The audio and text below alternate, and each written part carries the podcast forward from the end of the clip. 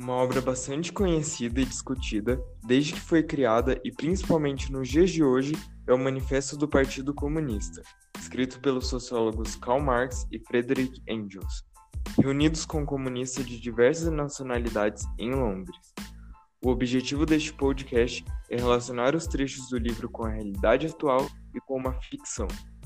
Olá, eu sou Andresa Cristina. Eu me chamo Leonardo Santiago.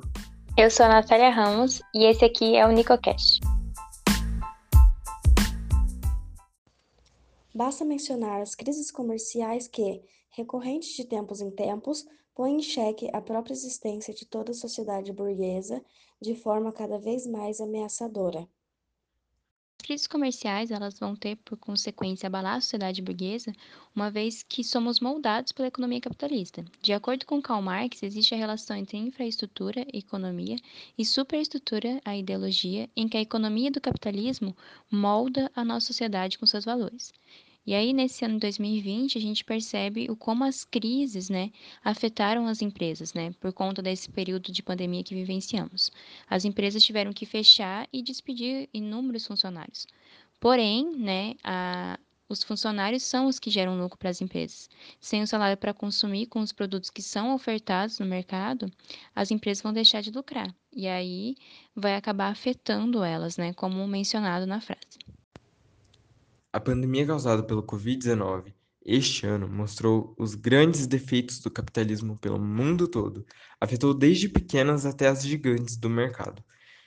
Como a Embraer, que criou programas de demissão voluntária e agora vai demitir 4,5% dos seus 16 mil atuais trabalhadores isso afetou totalmente as famílias do proletariado que não têm condições de consumir o básico, como alimentação, pagar contas de água, de outros países que não têm sistema de saúde pública, contratar serviço médico ou comprar medicamentos.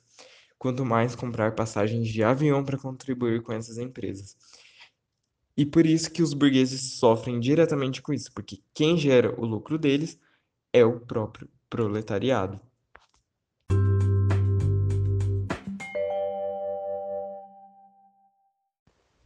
O moderno poder estatal é apenas uma comissão que administra os negócios comuns de toda classe burguesa. Os Miseráveis é uma obra muito boa para correlacionar com essa frase, porque nela Jean Valjean roubou um pão para alimentar sua irmã e seus sobrinhos, na época classe trabalhadora. E aí o Javert, chefe é, da polícia da cidade, persegue-o incansavelmente por toda a obra uh, por todo o período da obra por conta de um pão, ou seja, é uma figura do Estado protegendo a burguesia uh, do proletariado. O contexto que vai ser representado na obra de Victor Hugo vai retratar sobre o período final ao processo da Evolução Francesa, em que tal movimento vai surgir devido à miséria que as classes inferiores sofriam em relação à clara nobreza, que estavam no topo da pirâmide social. A figura do Estado vai se embasar né, no personagem do inspetor Javert, que irá em uma busca incansável para poder recapturar o Jean Valjean, né, que ele havia roubado um pedaço de pão. E aí isso demonstra muito a fidelidade que havia entre os interesses do Estado com os que se encontravam no topo da pirâmide. Os Miseráveis têm como contexto histórico a Revolução Francesa, e por esse motivo há vários elementos que retomam as ideias de Karl Marx. Podemos perceber que ao longo do filme há uma revolta dos trabalhadores, pois eles lutam para obter seus direitos, como a redução da jornada de trabalho e aumento dos salários. Em um momento fica evidente a perseguição de um militar ao cidadão pelo simples fato dele ter roubado um pão por estar com fome.